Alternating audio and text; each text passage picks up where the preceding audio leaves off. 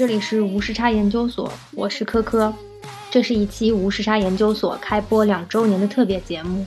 在过去的这两年中，我们采访了无数各行各业成绩斐然的同龄人，一起思考过很多社会的现状，也质疑过这个时代的功利和残酷。今天我们想把采访对象对准六零后、七零后这个群体，也就是我们的父母辈们，想听听他们对一些问题的看法，他们眼里的世界是什么样子，他们究竟在想什么。我们是这个国家经济高速增长下所成长起来的一代，很多人也因此有机会走出国门去看更大的世界。这一切和我们的父母辈截然不同，继而有了很多误解和矛盾，甚至冲突。可是我们好像也从来没有彼此真正了解过。这场突如其来的疫情让很多父母与子女的关系再次被提及，如何劝你的爸妈戴口罩，也成了一开始大家最乐于讨论的话题。其实每一个中国家庭都充满故事，而时代的发展也在悄然改变着我们父母的观点和想法。你不聊聊，怎么会知道他们在想什么呢？所以借着这期的主题，我们有幸采访到了六位六零后和七零后的父母，他们分别位于天津、浙江、江苏、武汉和福建，从子女关系、婚姻关系、社会变化、人际交往等多方面，我们提出了十四个问题。把他们的回答放在一起，剪成了这期特别的节目。我们承认这期节目不可避免的一定会存在着一些幸存者偏差，这六位父母也无法代表所有的六零后和七零后群体。但是我们希望这期节目所讨论的话题和内容可以给大家以帮助、以借鉴。其实说实话，录这期节目的时候，我们还是非常忐忑的，因为好像从来都没有如此高密度的和长辈们对过话。都说这是我们的时代，可是我们也有老的一天，也有被时代淘汰的一天。那时的我们又会拥有和他们同样的心境吗？所以这次，让我们一起听听他们的声音。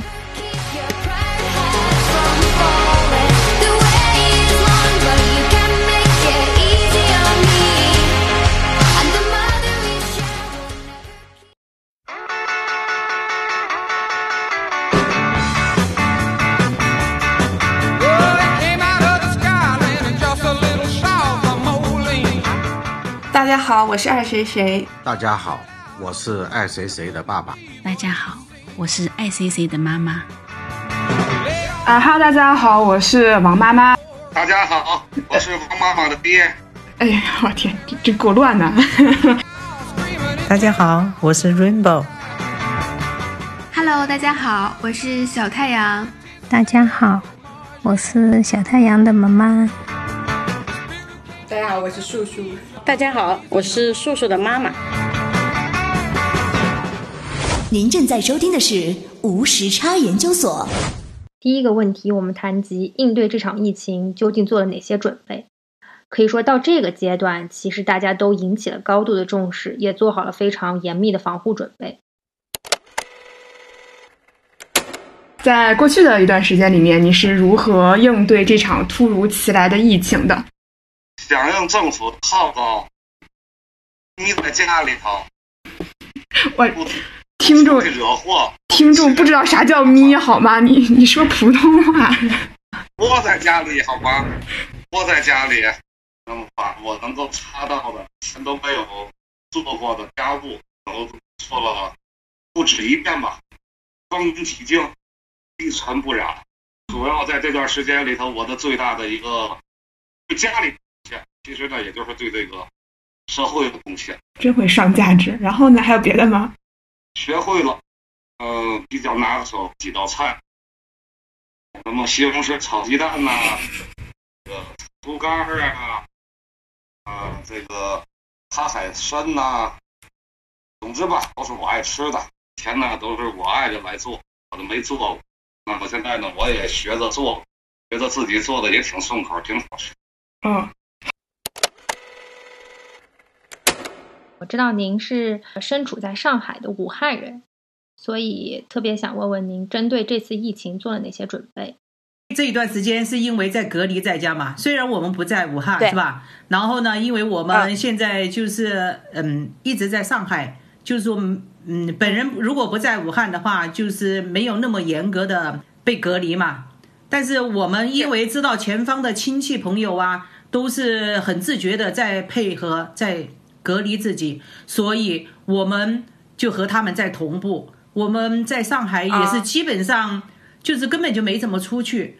另一个方面呢，也是感觉到，因为自己是武汉来的嘛，也如果随便出门的话，就是会不会给社区的那个保安呐和那个工作人员带来恐慌啊？是不是啊？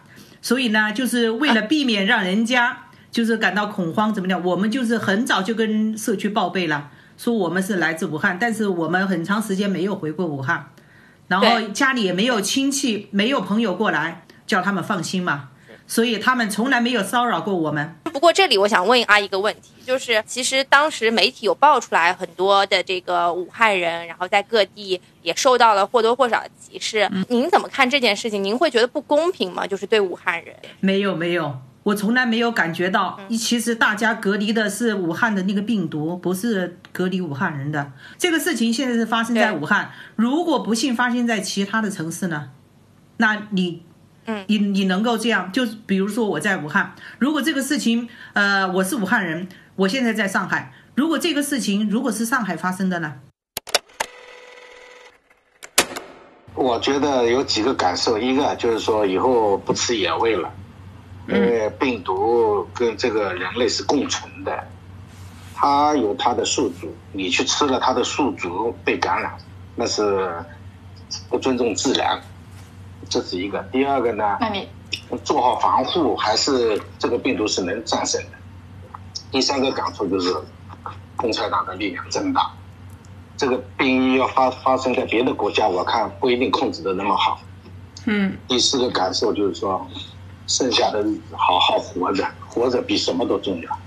是，这个这个这个说的好，总结的不错。您正在收听的是无时差研究所。第二个问题，我们想聊聊，在他们眼中，自己和同龄人究竟有什么不同？你自己觉得你跟同辈人有哪些共性的地方，有哪些不一样的地方？先说共性的地方吧。共性的地方就是热爱祖国、热爱企业、热爱岗位，忠于职守的做好自己的本职工作，无怨无悔。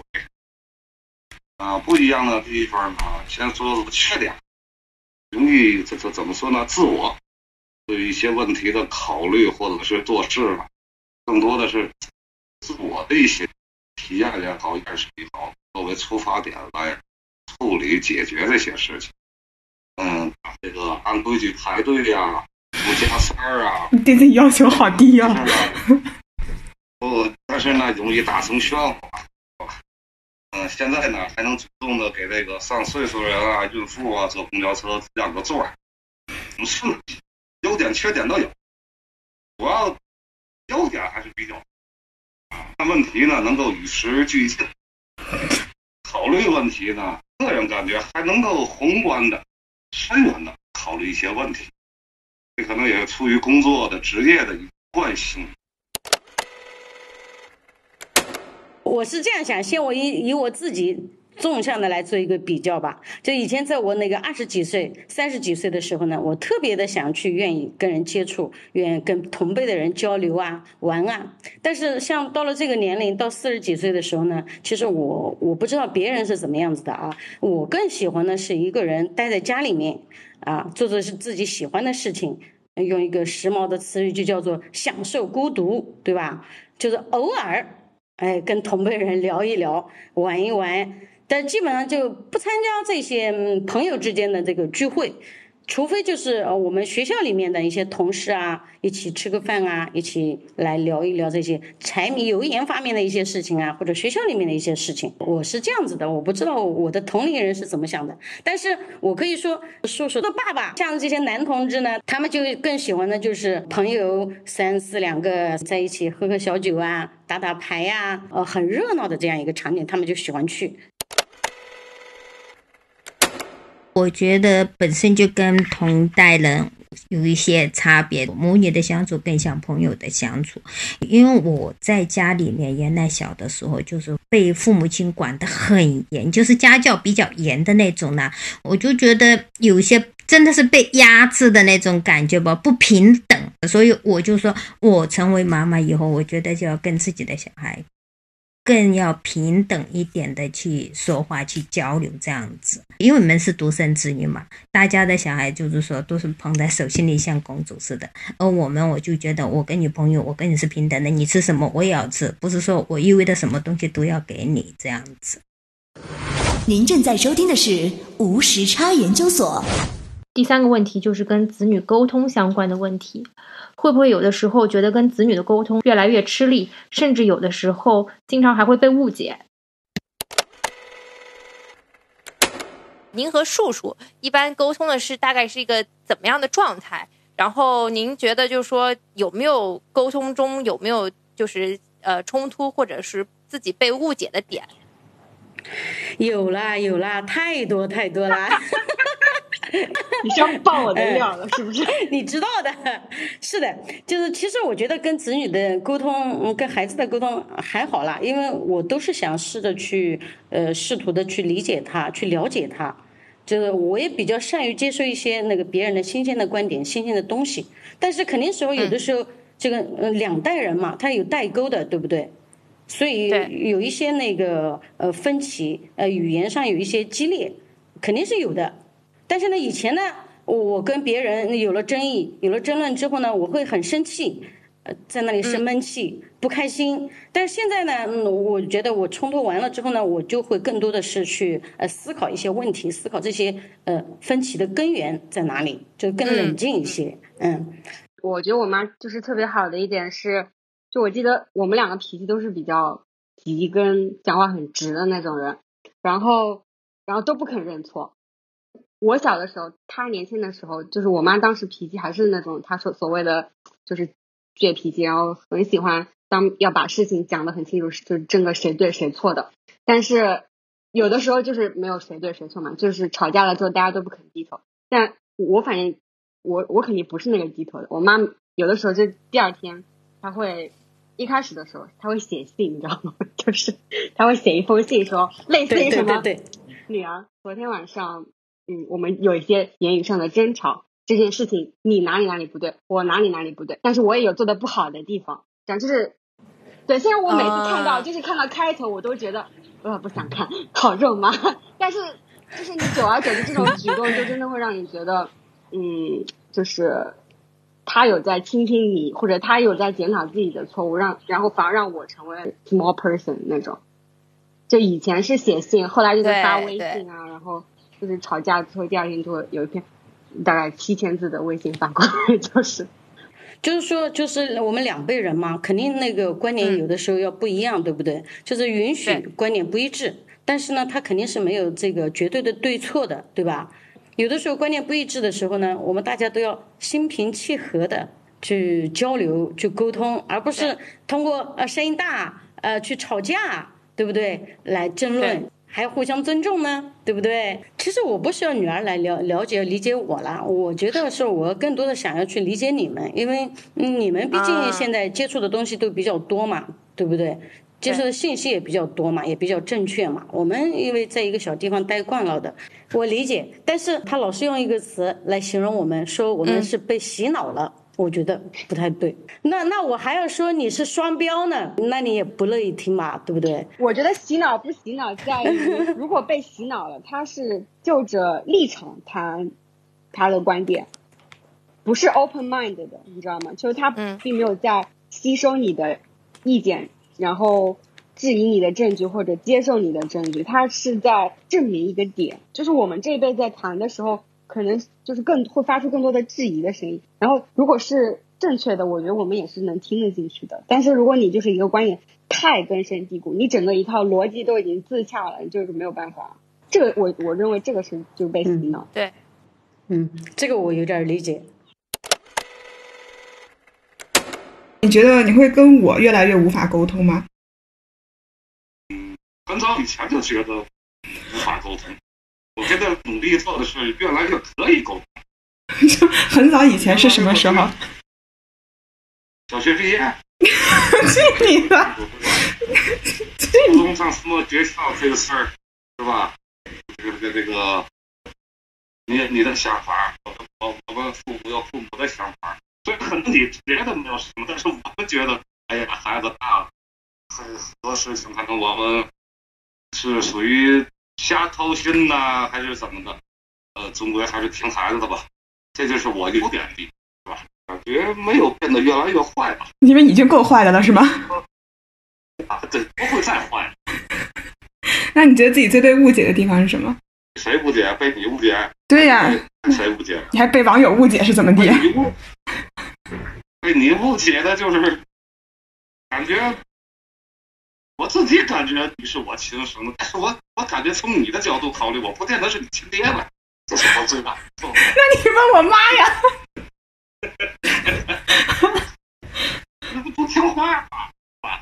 呃，说什么总是各说各的，各讲各的理，然后不欢而散，是吧？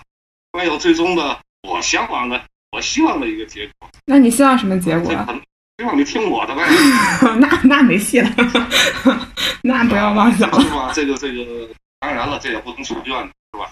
我我和我爸我妈就是，你跟你奶好像也在，啊，所以我我我也很理解，虽然也很生气，但是我能理解啊，孩子的这个和孩子无法沟通也好，孩子不听你的这个建议也好，这个我还是能理解，也能接受。您正在收听的是无时差研究所。第四个问题，我们想讨论的是自己觉得和另一半在同子女沟通或者子女关系相处上有什么异同，会不会有意无意的想要维护自己在子女心中的权威形象？我们倾向于认为，好像母亲总是会显得比较与时俱进，能够倾听孩子的声音，寻求一种平等的对话；而父亲呢，有时候却有意无意的要显示出自己的权威形象，稍显有些固执。但是采访下来，我们也听到了很多不一样的声音。如果你跟我妈比，你觉得，呃，我跟我妈的沟通，那那那简直就是档次存在的碾压吧？谁碾压谁？嗯，分事儿，说从某些事情上吧，考虑问题也好啊，想问题也好啊，我我还是比较的。但是从生活上来讲，咱是被人碾压的，确实不容易。在这方面，他绝对是碾压我的。还瞧还是瞧不起我妈的智力呗？行，我算明白了。啊，分事儿，分事儿，分事儿，鸡毛蒜皮嘛，人家碾压他。嗯，伟大的事业，伟大的什么，他还是有一定的，甚至是可以说绝对的优势吧。啊。但是从理家呀，从这个包括理财呀，这个潮水家上啊，还还是我这块还是被人家碾压的。那你会就是考虑维护自己在我心目中的权威形象吗？不会刻意的去去做这些事情，这个都是妇女嘛，没有必要强调。我个人认为没有必要强调什么我一定是你爹呀，我永远是正确。啊，当然这个不能深说了哈，有些话这个什么维护啊、意识啊、大局观呐，这这这咱不提这些话题。你一定是我爹这件事还要怀疑吗？我妈到底在干什么？从两个方面来，这是辩证嘛。哎，有时候在，我想给你拿主意也好，我想希望你听我的也好啊，在沟通上，真不希望能有效这块做不好，那么这我也反省自己。一方面，哎呀，我是不是他爹？咋不听我的呢？另一方面也想，哎，我是他爹，我是这样的人。我就不听我爸，所以说我也很矛盾，也很纠结。基本上好像问题不大。其实爸爸和女儿的关系其实会更好，因为因为因为因为妈妈对女儿的话，有时候有一点苛刻的东西的话，爸爸不会。对，因为人家为什么说那个女儿是爸爸的那个小情人啊？其实爸爸和女儿更容易亲近。我都感觉到，其实他有时候，嗯，跟他爸爸的关系的话，有时候他们两个人在一起，经常说些悄悄话都不让我听的。您觉得就是就是您的另一半跟女儿的沟通上，呃，和您的这个沟通方式上有什么不同？啊、您觉得谁的沟通方式可能更好一些？这个我我我不能说谁谁的沟通方式更好一些，我只能说我们两个人确实不同，很不同，大不同。我是一种更喜欢去倾听的，更喜欢去接受叔叔的一些新鲜的这个思想的，但是呢。呃，叔叔爸呢？对，他就跟我们不一样了，就是他们更喜欢把自己的一些观点呢强加在别人的身上，或者说是活在自己的世界里面，只认可自己那套的价值观。那我是觉得吧，就是我自己有一套，但是呢，我也可以去理解别人的一套。那叔叔的爸爸有没有有意无意的想要在维护自己在就是子女心中的这种权威的形象呢？他就是还是就像一个长辈一样，确实是的。他经常跟我就说：“这个丫头啊，现在太有点自以为是了，这认为自己的那一套是对的。”他经常跟我这么说，就他们不太容易接受这些新的思想。您正在收听的是无时差研究所。第五个是这一代父母经常会考虑的一个问题，那就是如果你家的孩子或者别人家的孩子三十岁了，特别是女孩子还没有结婚或者没有稳定的另一半，你会怎么看待这件事情？你着急吗？如果我到三十岁了，就是还没结婚或者还没有稳定的结婚对象，你会怎么看？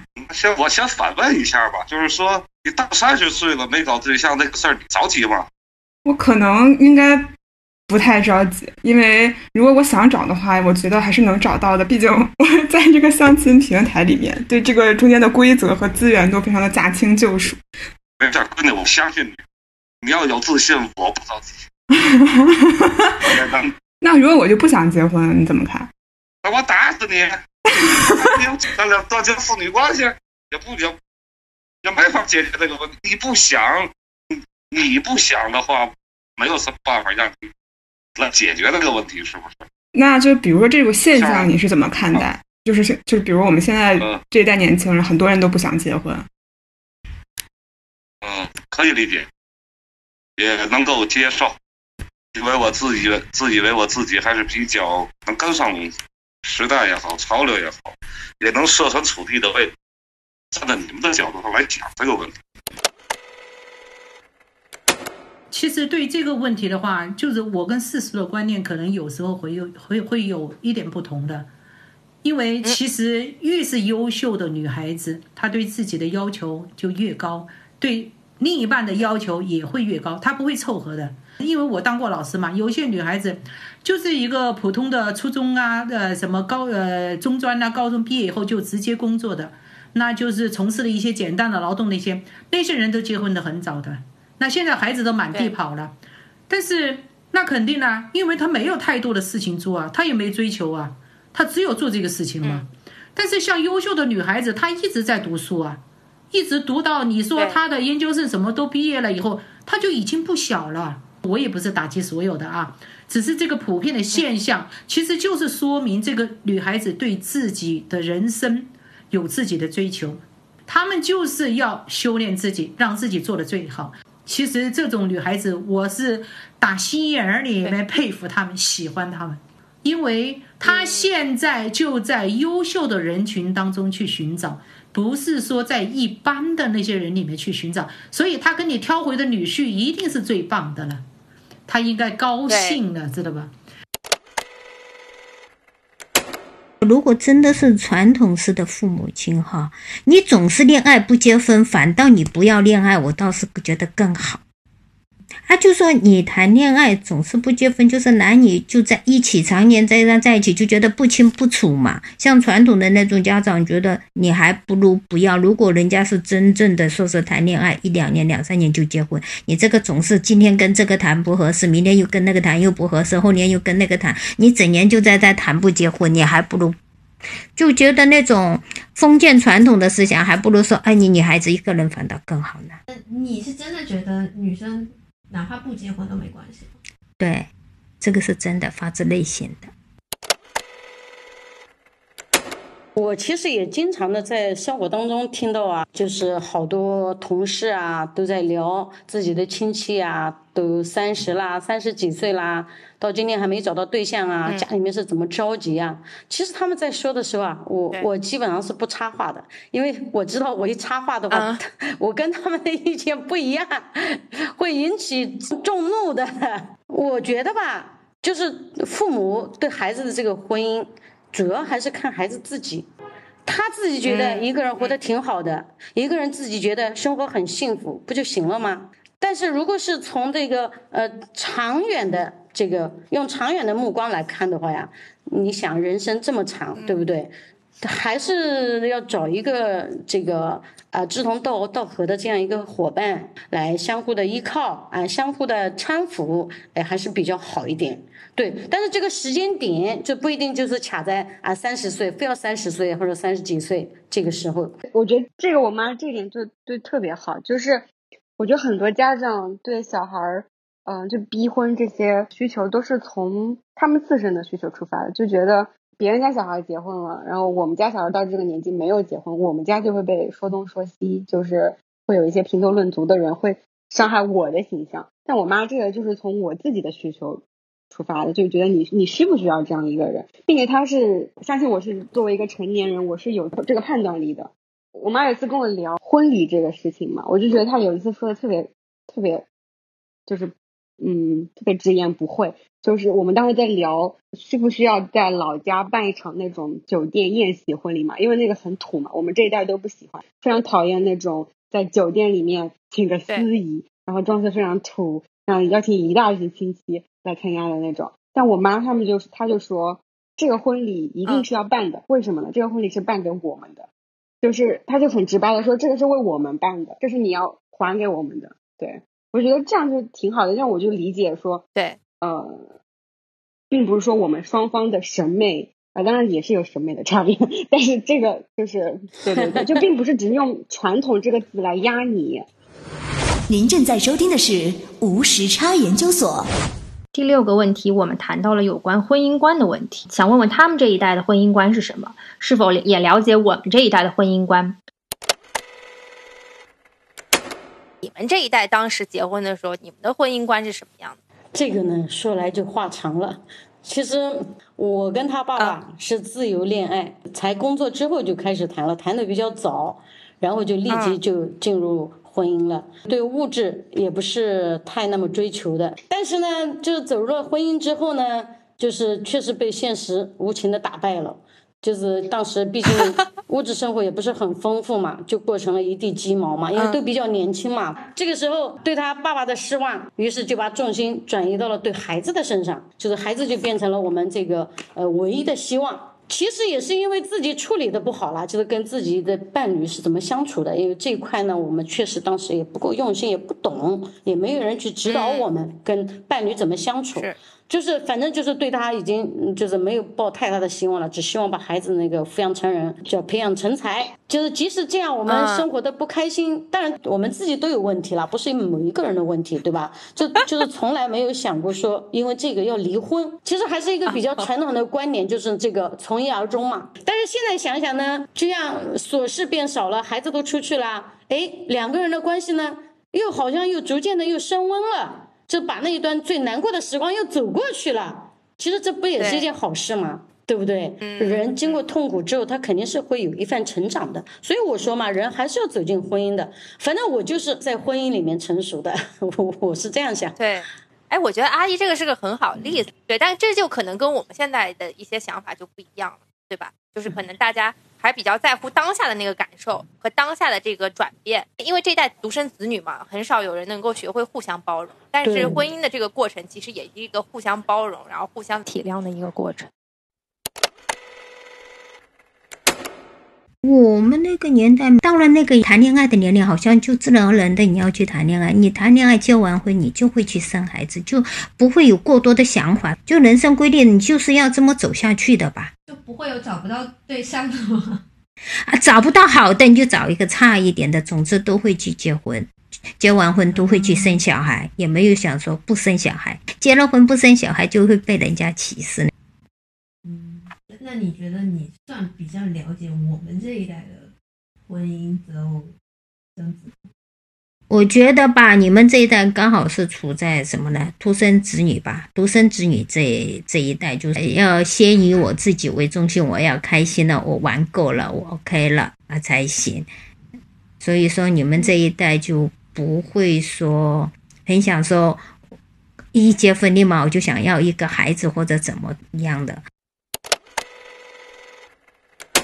您对就是说很多人不愿意结婚或者恐婚，这个是怎么看的？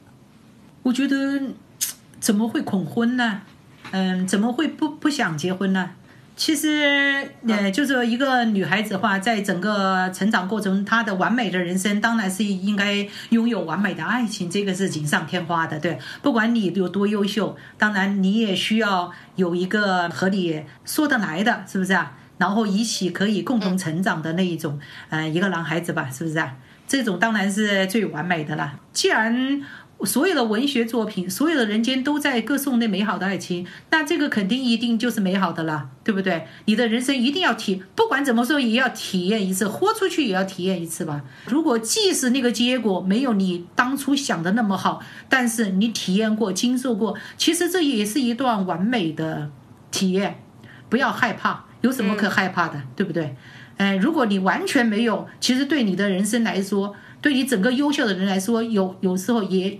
可以说是一点缺憾。那有时一个人的呃无奈呀，一个人在默默努力的时候啊，嗯，遇到挫折的时候啊，你还是需要有一个真心实意的人给予你精神上的帮助吧，对不对？有一个诉说的对象吧，对不对？那不要恐婚。嗯，爱情虽然没有你们想象的那么美好，但是绝对没有你们想的那么糟。要大胆的去尝试。您正在收听的是无时差研究所。嗯，第七个问题是关于信息来源的问题，因为我们经常会收到父母转发的一些公众号的文章啊，或者是一些网页的新闻呀，所以想问问他们现在主要的信息来源究竟是哪里？他们对自己转发的这些公众号文章是否持有怀疑的态度？每天这么多新闻，真真假假，他们究竟是如何判断的？一般的话，就是您主要的信息来源是哪些？然后。您会经常转发一些，比方说公众号的文章什么之类的吗？现在我们的信息来源主要的还是在网上，通过一些那个 A A P P 去去了解，而且基本上不太去辨别它的真假，因为我们就全当做是一种消遣。你比如说一些公众号啊、一些文章啊什么的，他如果说是说到我的心坎里去了，我自己也是这么想的，哎，那我就有的时候就顺便就转发一下。但是呢，啊，自从叔叔说了，说这些发微信的那些公众号啊，都是一些碎片化的知识之外，还有的时候他说你多看了这些信息之后，人就会变得很笨。他这样说啊，所以我以后就不太敢转发了。现在我发微信的频率很低的，就有的时候我发关于他的信息，我就屏蔽他了。我知道的，我懂的，真的哈，因为他说了，他要要尊重他嘛。就是发他的东西的时候都要经过他的批准，但是我有的时候我又觉得我要小小的炫耀一下，就要屏蔽他。对对，就是我其实是觉得吧，这些碎片化的知识呢，就它也有它的优势嘛。比如说，就跟人交流的时候嘛，对吧？也有谈资嘛，它有它的那个交互性嘛。但是真正的说能够起到多大的作用的，其实是是没有的。最主要的还是要静下心来，对吧？呃，像原来一样，多看看这些呃纸质的书啊。对吧？这些东西还还是比较有益的。呃，新闻的话，我就看的比较多，嗯，像网易呀，哦，头条，头条肯定有的，对吧？啊，头条、凤凰卫、凤凰啊什么的都看。嗯，我我三分之一是财经类的。我也基本上也是看这些新闻，就是财经类的、国家大事的这些新闻都是看。经济类的，操心哈，操心国家大事。对，然后我我我我看电视的话，我一般都是看中央台、中央新闻台、经济台啊，吃喝玩乐台。嗯，对对对对对。那你们有没有就是说有没有自己的方法去辨别说，哎，哪些是靠谱的，然后哪些感觉看上去就很不对？我是最讨厌这种标题党的。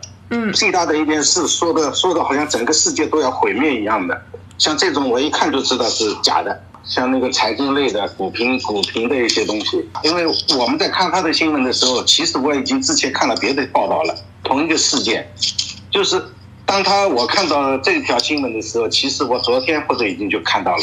但第一次我肯定是上当的。你看完以后，我们会我们会能鉴别，百分之九十九能鉴别是真是假。嗯，但是光看标题我们不知道。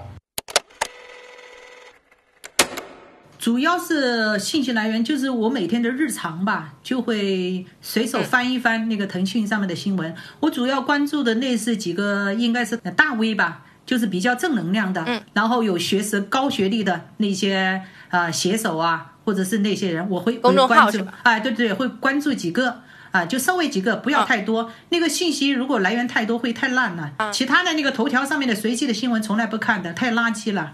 因为给你的信息太多，你一定要火眼金睛去鉴别它。一个是浪费你那个不好的东西，你接受进去，影响你的情绪，对，让你心里觉得很讨厌，是不是？负面情绪给自己，然后就是接受那些垃圾人的话，有时候他们的一些不当的言行呢，让人感觉很厌恶的。然后我们湖北的女作家芳芳啊，和那个池莉啊，那些都是我心中偶像啊。然后就是张杰啊，那女作家张杰，像他们就是我最喜欢最喜欢的人了。我也就是会经常关注他们的一些东西。你像池莉刚刚出来大从小说，反正他们说出来的东西，我都首先第一时间要看的，因为他们对这个现实的那个观察与剖析啊，那肯定是比我们要更加高出几个档次了啊。就从他们身上，我们可以接受到一些好的东西，对自己的情绪啊，对自己的心理啊，都是一种很好的调整的。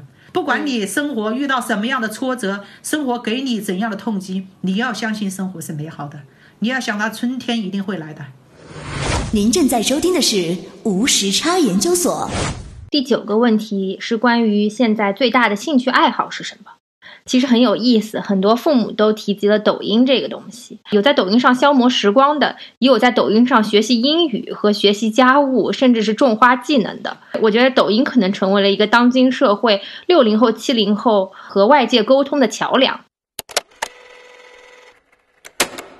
嗯，那你目前最大的兴趣爱好是什么？哎呀，这一说可能老古董了，看看纸质书，听听。七八十年代以前的上个世纪，七八十年代以前的音乐，干好自己的本职工作。这不叫爱好，哎呀，你这叫表忠心。你不是不是，你同事听不见这个。啊，不是不是，我我这个是对你们年轻人说的，把工作当成自己的一个乐趣。呃，我不会因为哎呀，这工作我天天上班，哎呀还得上班去，一种苦恼啊，一种忧愁啊。不会的，我很我很热爱我的工作，也很喜欢工作。目前来说的话，阿姨最大的兴趣爱好是什么？因为我之前经常听呃叔叔说，在阿姨在家里苦学、勤学苦练英语，所以想问问阿姨，就是目前来说的话，觉得自己最大的兴趣爱好是什么？你刚才说对了，我现在最大的爱好除了刷刷抖音。第二个就是学学英语了，真的，这两个很冲突哎，不冲突，不冲突。我告诉你，抖音的功能很强大，而且更直观，学东西更直观。啊，用抖音学英语怎么说？真的，抖音上面学英语好好玩着呢，而且很很好记忆的。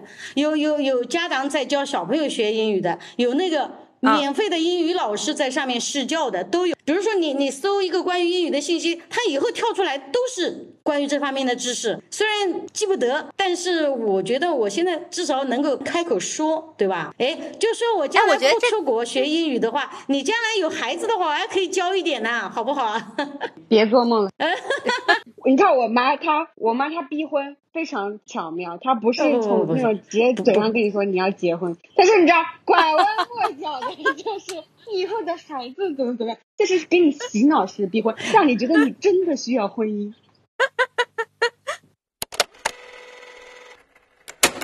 在我以前那个腿没受伤之前，我因为那个腿嘛，啊摔了一跤，然后做了很大的手术，然后里面上了钢钉钢板啊，医生就跟我说不能跳舞啦，啊不能跑步，不能运动。其实我以前还有一个最大的爱好是打乒乓球啊，然后呢还是经常会。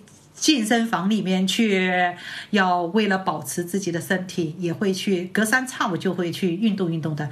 但是现在这一切东西都没有了，然后就是说老天爷呢，他就把你推回到另外一个，就是又回到重新要拿起你的有多的时间呢，你就更加的去看看各种各样的小说啊啊，然后当然也是经常会在喜马拉雅上面听听那些呃呃什么那个各种讲座啊。反正正能量的东西啊，唱歌应该是目前也是应该说是一个哎最大的爱好了。我在武汉和在上海都有自己的合唱团了。哦，我是唱中音的，女中音的。你听我讲话应该听得出来吧？就是那种天生的天生的女中音。我们每天不会间断的去练自己的心肺，嗯，练自己的肺部的呼吸呀，然后你横膈的打开呀，你腔腔体呀。然后你这个气息对你提高你的肺功能，那真的是就是一剂良药啊，知道吧？所以这个这个是很好很好的。还有一个爱好是什么呀？说因为我我很明确自己将来的任务啊，是要去带小孩子的呀。所以的话，现在小孩子的营养膳食啊，小孩子以后培优过程当中，哎，他要要要跟他什么呀？要给他营造一种环境啦，音乐的环境啦。呃，有时候我现在又把以前回。那个弹的琴很长时间没给我弹了，现在还要经常还要拉出来回一下，不然的话以后送小孩子去培优，你啥都不会，外婆，那我干嘛要听你的？这个现在就慢慢把这些东西要做积极的准备了，不管那个时候什么时候到来，我一定要先做好准备的，省得以后惊慌失措了。我的兴趣是在户外，什么钓鱼啊、爬山啊，嗯，包括徒步啊。不不可能是一个人，至少得两个人，一边说一边爬的那种。嗯，钓鱼、打麻将、斗地主，我都喜欢。就是一切社交型活动，是吧？对对。我是有人带着我玩，我还是可以去玩的。说去那种山里啊，走走啊，然后去民宿啊，什么比较比较。不要太脏的地方哈，就是比较风景又好，吃的又好，然后吃吃喝喝，走走看看，这种我就是蛮喜欢的。如果有个人带我一下的话，那我就更愿意了。对，你就少少两个，你就少两个人，一个丫鬟，一个管家。要有这两个角色的话，你你你可以走遍全世界。您正在收听的是无时差研究所。其实第九个问题和第八个问题是一脉相承的。我们特别想知道，他们目前来说还究竟有没有学习新生事物的动力？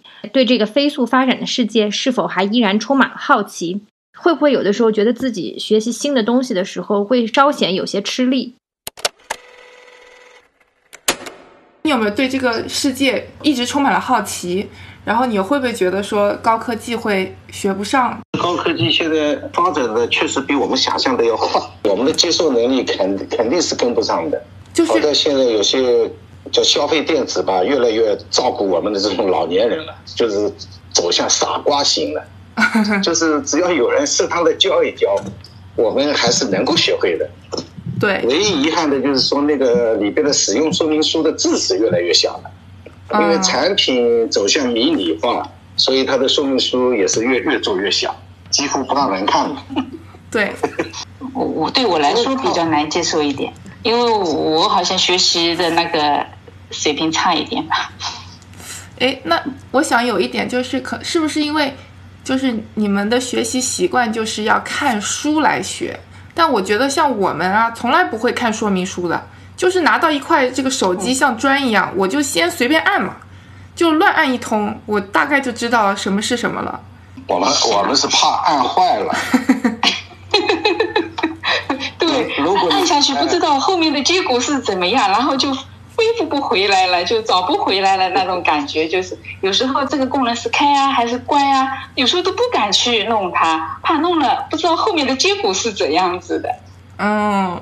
其实我们这个手机那么多功能，我们能使用的很少很少。其实，嗯，那你有没有用？那你有没有觉得，就是感觉你们是稍微有被这种主流消费就是忽略掉的一一部分消费者？就是他们在考虑这些设计的时候就没有想那么多。我觉得产品每个产品的设计，它是开发前，它都会设定一个目标客户群的，它是针对那些客户设计的产品。如果说我们跨界，完全是年轻人的东西，我老年人也许感兴趣，那肯定是觉得不适应。那我们一些老年机年轻人用起来，他也觉得 根本没意思啊。所以他的产品是针针对某个人设计的，所以你你要跨界去玩别人的玩的东西，那肯定我觉得很多不适合的。这个不能怪产品，那只能怪我们自己不老实了。您会觉得，比方说现在学一个新的东西有很吃力的感觉，或者学不进去的感觉？没有没有，首先就是你要静下心来，是不是啊？以前我就是这样随便唱歌，还自以为唱得很好，后来到合唱团里那个科班的上海音乐学院的老师一下，诶，那个发声方法不对了，然后从零开始，老师说把你以前的所有的东西跟我丢掉。经过五年的艰苦的训练呐，五年呐。其实对于我来说的话，我就准备在这个后面人生的后面的二三十年吧，我要把以前不太擅长的东西，我都要全部的去学一遍。所以说，对这个世界还是充满着好奇，然后想要挑战和尝试各种不一样的东西。因为你就是你二三十年时间，你不能说嗯，怎么说呢？你对自己应该有所要求啊！你要你用你自己这个成长、终身学习的理念，你要影响到你的孩子，呃，甚至于影响你的孙辈了。对不对？一个人就是终身学习嘛。你看国外那么多七十岁开始学画画的，七十几岁开始学写作的，那个都应该是我们人生的榜样嘛，对不对？他们能够，我们为什么不能？我们也可以的，对不对？你要跟你的妈妈说，妈妈有事做了，才不会去多干涉你呢。因为他有自己的追求，他每天忙忙碌碌的，他丰富了自己的人生。对对，沉浸在自己的那些东西里面，他就可能不会天天对你说三说四了了，对不对？那阿姨，你会觉得就是学在学习一个新的东西的时候，经常有觉得吃力或者学不进去的情况？嗯，想学，就是呢，但是呢又怕跟不上，而且呢也怕学不进。你像我们今年不是延迟开学了吗？好多地方对啊，这些老师啊都是开开那个直播，要上网课，对吧？要上视频课，要求我们下载那个钉钉这样一个办公软件，我们在上面呢要在上面布置作业啊，要跟学生交流啊。要沟通的呀，像这个我们也都是第一次用，但是虽然有一些担心，怕不会用，可是用的人多了，大家一起去交流、去学习，就不太担心了。对，还是要在一个群体，在一个氛围里面。您正在收听的是无时差研究所。第十个问题，我们聊了聊他们目前最喜欢和最常用的一些 A P P 究竟是什么。就像我之前说的一样，很多父母都不断提到了抖音这个软件，当然还有很多让我们也出乎意料的答案。这个 A P P A P P 可多啦，最常用的你们肯定也是用的，对不对？比如说付钱的支付宝啊。对吧？那个微信嘛，肯定是正常用的啦。还有什么淘宝啦，像刚才说的抖音啦、头条啦，啊，都有。比如说那个买票的那个畅途汽车票那个网啊，飞猪网啊，还有五八同城啊，这些我们也经常用的。比如说要看电影，那个爱奇艺是是会员也要用的，对不对？还有比如说，对我们那个教学上面的这些 A P P，像我们要有那个微课，要那个有什么名师空中课堂，还有刚才说的这些学习强国，包括百度啦这些东西啊，都都经常用的。像什么什么拼多多啊这些东西啊，我们就是觉得没必要的。包括京东啊，我们有的时候就不用，就选择性的用嘛，对吧？不是所有的都要用。你们两个平时比较常用和。最爱用的软件有哪些？我我在我就用淘宝啦，购物啦，主要是用淘宝。嗯，爸爸呢？我消费类的、消费娱乐类的那个软件可多了，生活类的软件软件 可多了，可潮了。什么抖音啊、微信啊、小红书啊，完了爱奇艺啊，我还我我还有那个投影仪，还有智智能机顶盒。哦，比较比较赶时髦的，小米其他软件是工作上的比较多了。哦，对，工作上的就钉钉啊这一类了。你还用小红书啊？对啊，他有的人喜欢小红书，要要邀请我进去，他不喜欢在什么抖音里边玩。哦，所以你一般每天花多少时间在抖音上？抖音我是睡觉前刷一刷，现在刷的很少了。你一开始最喜欢的是什么内容？一开始的，哎，我专业上的东西比较多，有人讲那个，嗯，造价管理的，教我们怎么弄；有人教我合同怎么签的，嗯，大部分都是搞笑的那些吧。刷到哪个，但是很少去关注人家。嗯，我就是当做游客。嗯。A P P 的只会在喜马拉雅这个平台就是听书，因为看书看得很吃力哦，听的文学的那种一些名著啊什么东西的，我就用听就很轻松，我也就不用去看了，所以说这个会比较方便。现在多半都是用听的。您正在收听的是无时差研究所。第十一个问题，我们谈到了一些人际交往方面的话题，想问问他们是否还有交往新朋友的动力，和老朋友的交流是变多了还是变少了？平时还会有交新朋友的动力吗？没有了，这个也没有这个动力，也没有这个机会，只是工作上不可能说的像以前的那些狐朋狗友啊。嗯，就是现实，就是非现实世界，比如网友之类的，还有吗？没有网友，这这这个要是被老婆发现了，就是冻死。你叫网友啊，包括最近好像我跟高高斗地主里头结识了一些老头儿，首先是男的，而且是年龄比比较大的一些主播，我们经常在一起啊约约着打这个组团啊、组队啊，参加一些比赛。但是这也是这应该说是我到目前为止最虚拟的，这些人也没有见过，也没有什么，只是通过这个平台来。来来干这件事。哎，你考虑过见网友吗？嗯，不敢，不不考虑。那 不敢是吗？那你和老朋友的交流现在是变多了还是变少了？应该说是少了，因为大家嘛都很忙嘛。以前呢都是坐在一起喝喝小酒，说说话，一喝喝一宿，一宿一喝睡到半夜的。嗯，主要是身体不允许，老婆还不允许吧，家里呢。有的回家给给孩子看孩子了，有的在家伺候老的了，所以呢各个方面综合性不多。所以呢，谁家孩子结婚呐，或者是谁家有这个白事儿吧，那是一个我们大家在一起非常难得的都聚在一起的一个一个机会。您觉得现在还有交往新朋友的动力吗？有啊，你如果喜欢看书，你可以有时候会在图书馆里面看阅读的时候，也可以认识一些和你有共同爱好的人嘛，还可以就这一本作品，我们还交流交流了自己的人生观呐，自己的一些社会的现象，我们就讨论讨论嘛。其实人和人之间，你们没觉得有一种气场吗？就是你是这样的人，你会遇到那样的人吗？就像我们这样的人，肯定也不会随便去遇到那种和自己相差太远的那种。啊，我是比较念旧的，嗯，我我有些朋友他们自动失踪了，失踪十多年的我都把他找回来了。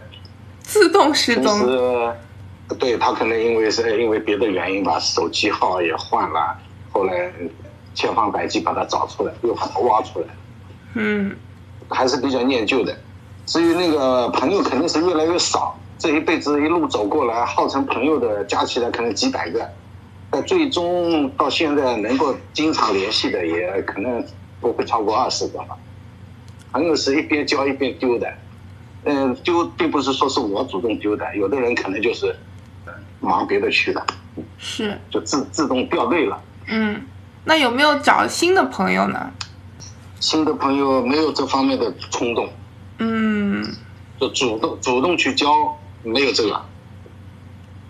有时候工作交往中。是，或者是朋友带朋友在哪哪个场合遇见的，哎，加个微信聊得来的，这仅仅是微信上的朋友吧。生活上可能只要生活工作没有交集、没有接触的，一般很难成为朋友。嗯，对朋友的理解可能跟以前的已经不一样了。什么两肋插刀的朋友，现在全世界都没有了。相互利用的朋友可能是越来越多了。为别人所用，或者别人能为你所用的。机会是越来越少了。您正在收听的是无时差研究所。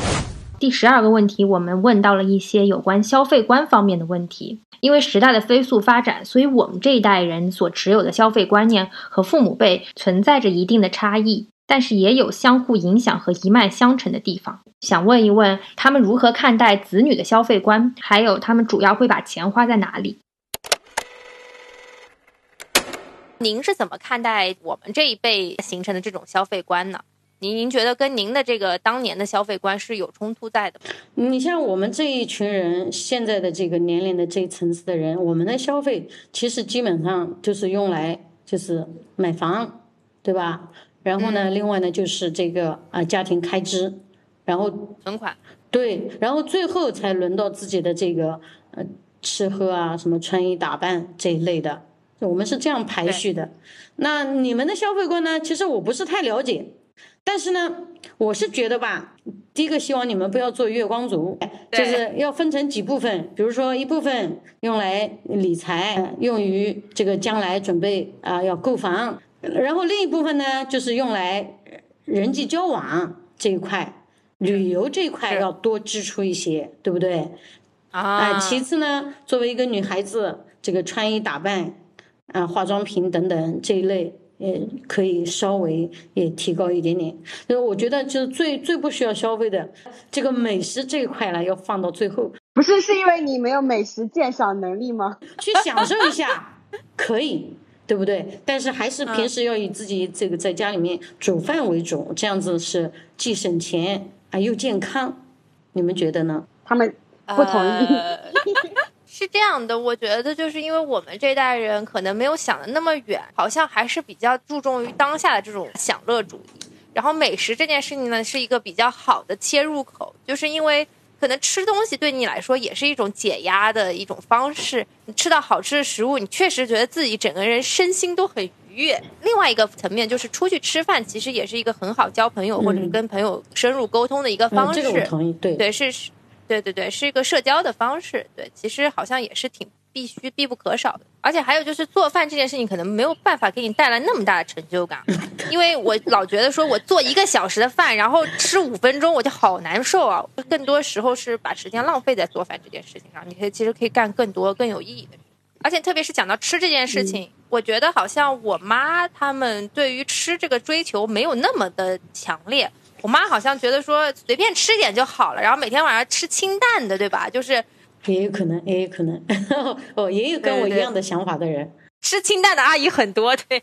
但我觉得就是，其实就是食色性也，这个是人的本能，而我们父母那一辈可能是被压抑了对食物欲望那个追求，然后等到他们到了年纪再大的时候，对食物的感知。也已经没有那么灵敏了，所以喜欢吃清淡的东西。但年轻的时候没有享受过那种对舌头极致欲望的那种满足，所以那个时候就更多的还是想在投，就是怎么样钱生钱，就从口里面省下钱，然后投资到其他更有价值的事情上面。而且妈妈是不是还在减肥啊？我就感觉妈妈不肯不敢多吃，是为了维持身。对的，对的。说到消费观，你怎么看待我的消费观？你知道我的消费观吗？你的消费，看待你的消费观是吗？对。呃，是这样，谁挣钱谁花，我管不着。但是呢，借这机会呢，也提个意见，就是我没花着，也没给我花，花的少。好的，我接收了意见，并不希望改正。我这还缺套明史，还缺套宋史，是吧？我还给你清购物单是吗？给你清购物车。其他的我自己，我依靠我的自力更生，我们自己丰衣足食，是吧？当你们年轻人过圣诞节的时候，这不是考虑到爹，哎，我爸我妈他们不过不行，得得让他们过，给他们买点圣诞礼物，什么是吧？我不太多，五分钱，十十块钱，就是一定要当你们快乐的时候，不要忘了付。嗯，好吧。那你平时花钱啊？我没钱。对呀，我我给听众朋友科普一下，我爸就是我爸的钱都要上交给我妈的，他只能呃收取非常非常少的零花钱。给大家爆个料吧，自从这个二零二零年开始啊，这个我的烟钱都不给我了，人家我们家领导直接采购了，直接进到计划经济了是吗？啊，对，啊，纯纯计划经济了啊。一个月几瓶烟，人家就给你买了，所以说，我口袋里头都是私房钱，小偷小猫藏的，口袋里有个二十、五十的啊。请朋友吃饭要写报告，给车加油要写报告，给车保养要写报告。那个穿衣服啊，什么吃什么呢？这个都是领导直接给定，我们有自主权。哎，现在连那个贪污的那个机会都没有了，给十块钱买八块钱菜，节流两块，现在都没有了。您正在收听的是无时差研究所。之后的问题十三和问题十四其实是两个相对比较敏感的话题，相信很多人从没有跟自己的父母讨论过这类的话题，所以也想借这期节目来问一问他们究竟是怎么思考这两个问题的。第一个问题就是如何看待同性恋爱和同性婚姻。想要聊这个问题的出发点，其实是因为周围有很多朋友，他们不敢告诉父母，他们担心父母对这件事情充满着巨大的不理解。所以这期节目，我们希望能够借由父母辈同龄人的口，说出这一代人对于这件事情内心最深处的想法。我接下来问一个超纲的问题啊，那你们怎么看就是同性恋爱和同性结婚这件事情？我就当做新闻看了，不理解。嗯，我我不发表意见了。那你们有没有试图的去研究，比如说就是自己也百度一下是为什么？没有兴趣。为什么呢？我要生活中，我就我我就很怀疑这怎么练呢？同性可以成为朋友，但同性怎么练呢？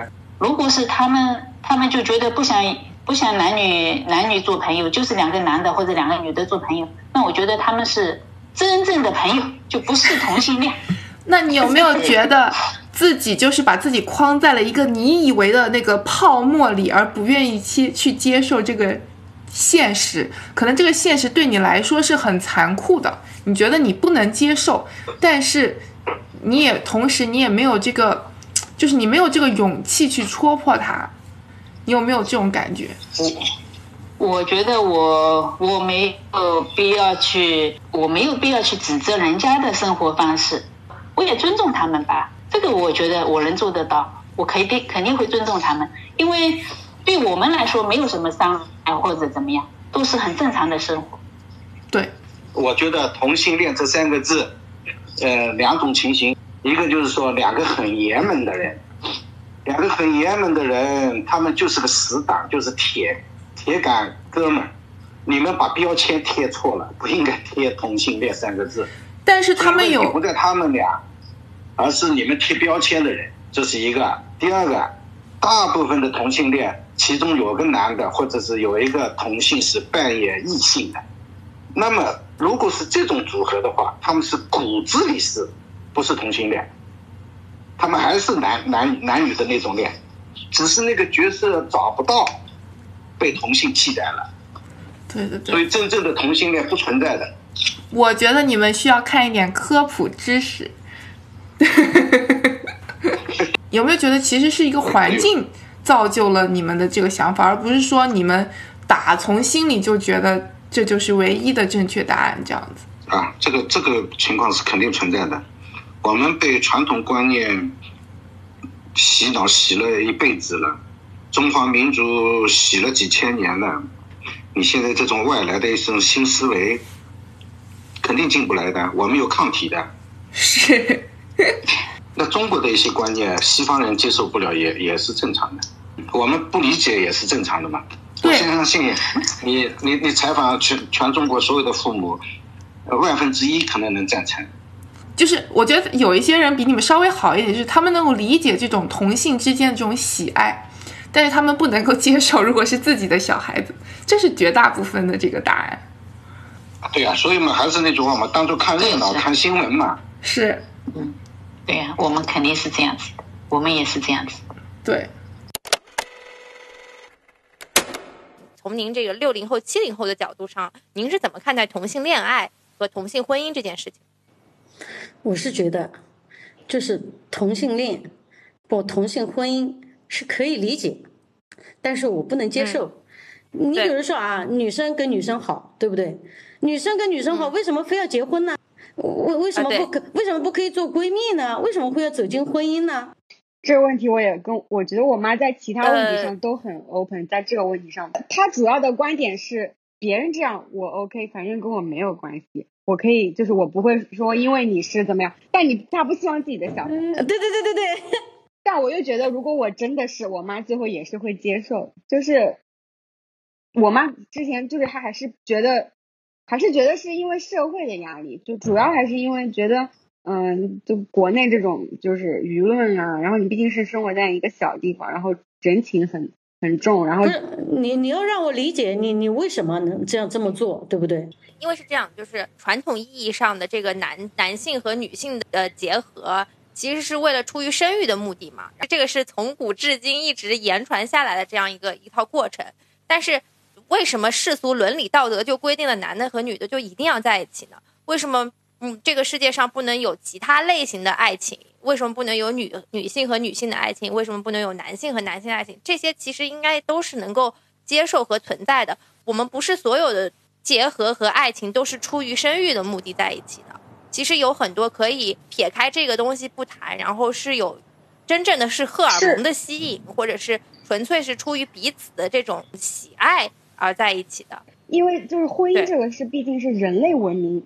的一个产物，然后你在那个动物界，你也能发生看，就是观察观观察到很多这同性性行为跟同性伴侣的现象，但是并不会有一个动物跑出来说你们两个不能有这种，所以就像科科刚刚说的，是一种是为了生育，是为了呃呃长久的人类能够繁衍下去，但是并不代表这个是不存在的，你不能不不能就是拒绝它是存在的，可但可能是。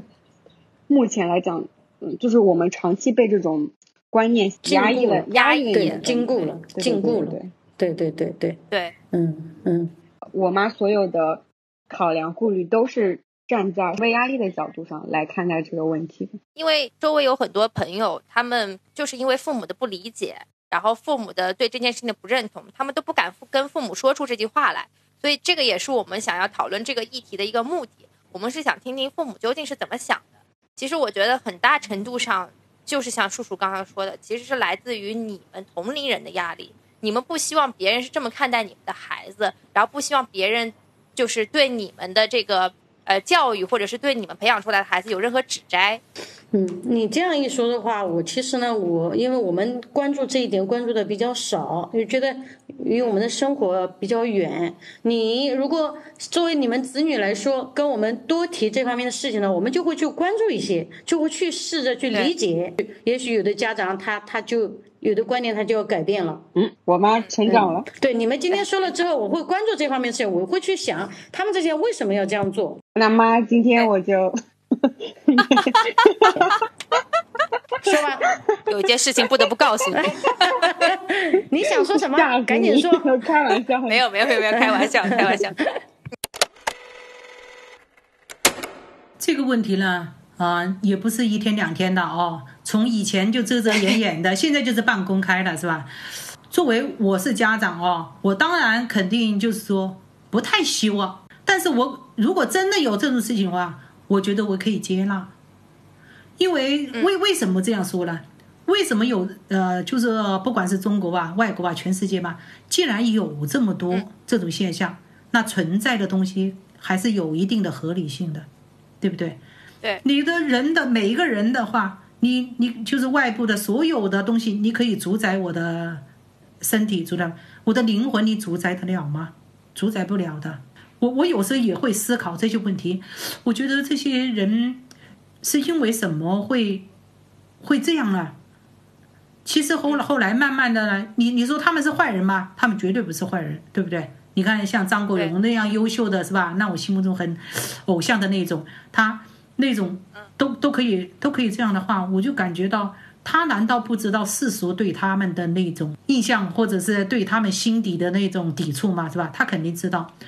但是他肯定也是没办法，为什么是没办法？他的人的意志走到了那一步，他和那个他的那个对象确确实实是能够在精神上共享，在生活上互相依赖，对不对？他很依赖他，他愿意和他，呃，恋爱也好，结婚也好，那是他的灵魂引导他走到那一步的，不是人家外部强迫他的，对不对？他既然能够这样的话，那一定有他的道理的。对不对？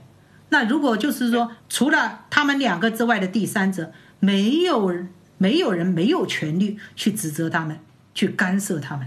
如果真的是他走到了那一步，我们就要给予他最大的理解，我们要理解他，我们也要尊重他们。个人有个人的选择，个人有个人生活。你可以觉得这个东西不好，但是你不能照着他吐唾沫的。就跟我们一样，为什么去找了异性的呢？因为你和他在相处的之间，体会到那一种美妙的东西。他和他同性，他能够体会到的这种东西，对他已经上升，可以升华了，可以结婚了。那你其他人千万不要阻止他。对，他能够一直这样健康，是我们做父母最大的心愿。至于说其他的那些事情的话，只要他感觉 OK，我们也 OK，算了，对不对？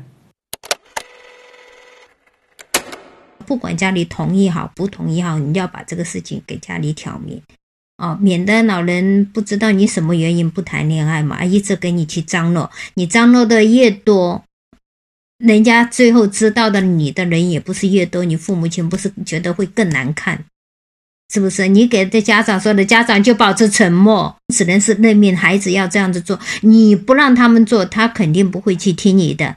你其这样子弄得大家都不开心，呃，只嗯，只要我家长一个人不开心，你们开心就好了。我的观点就会这样子，是不是？如果你要去强求，硬掰着，不是两个都不开心，大人不开心，小孩也不开心。你去默认了小孩子哦，那小孩子他起码是开心的，你不开心也只是我一个人不开心而已。大范围来说，就是说现在世界上目前就是说，外国已经很多国家都认可了这一个。同婚恋好像都是合法的了嘛？我说随着我就会说，随着时代的发展，也许在不久的将来，中国也可能，也许它也就变成是合法的。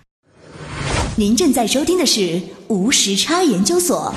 最后一个问题其实跟之前的婚姻观也是有一些承接的。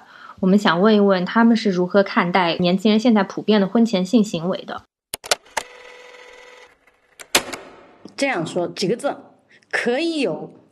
但是要谨慎，而且最最好是不要频繁的更换这个男女朋友，对吧？对身心都不是很好的，对吧？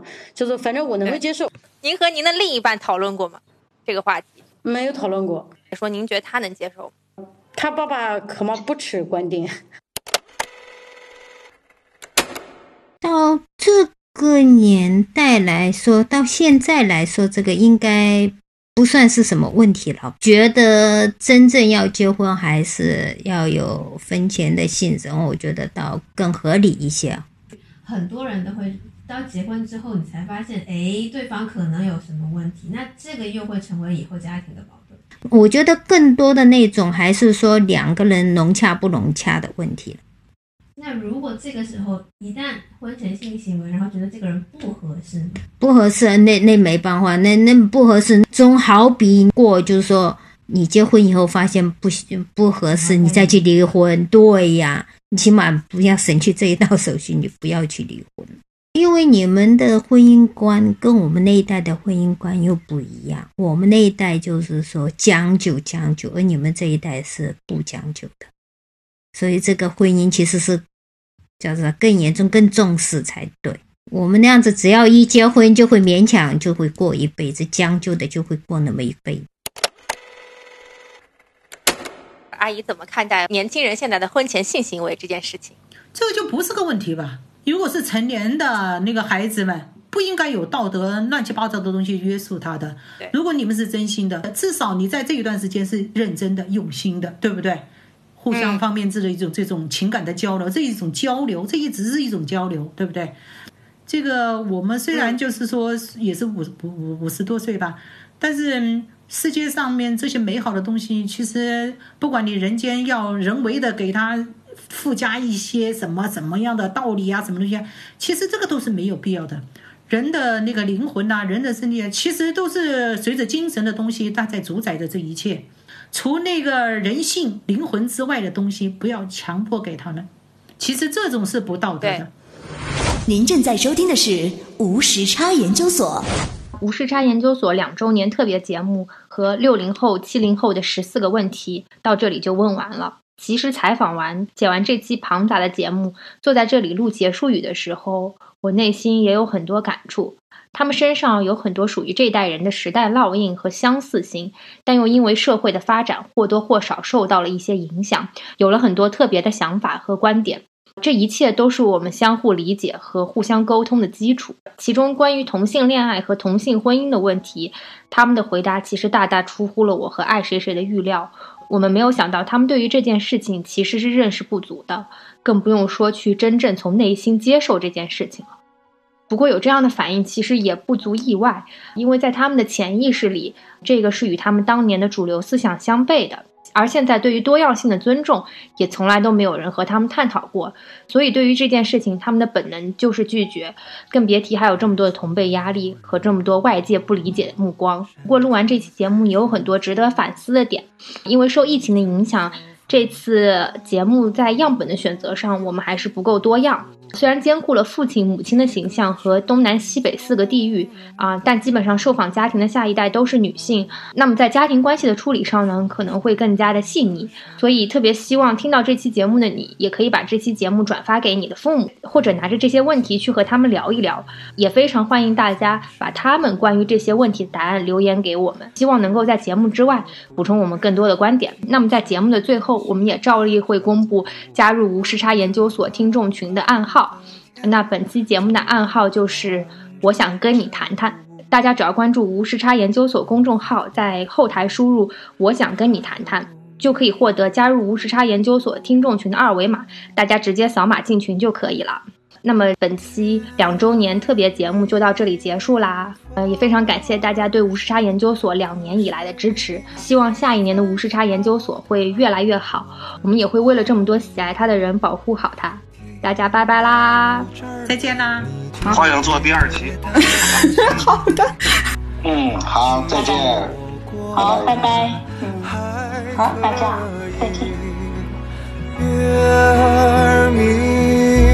风儿轻，你又可曾来过我的梦里？一定是你还是太小心。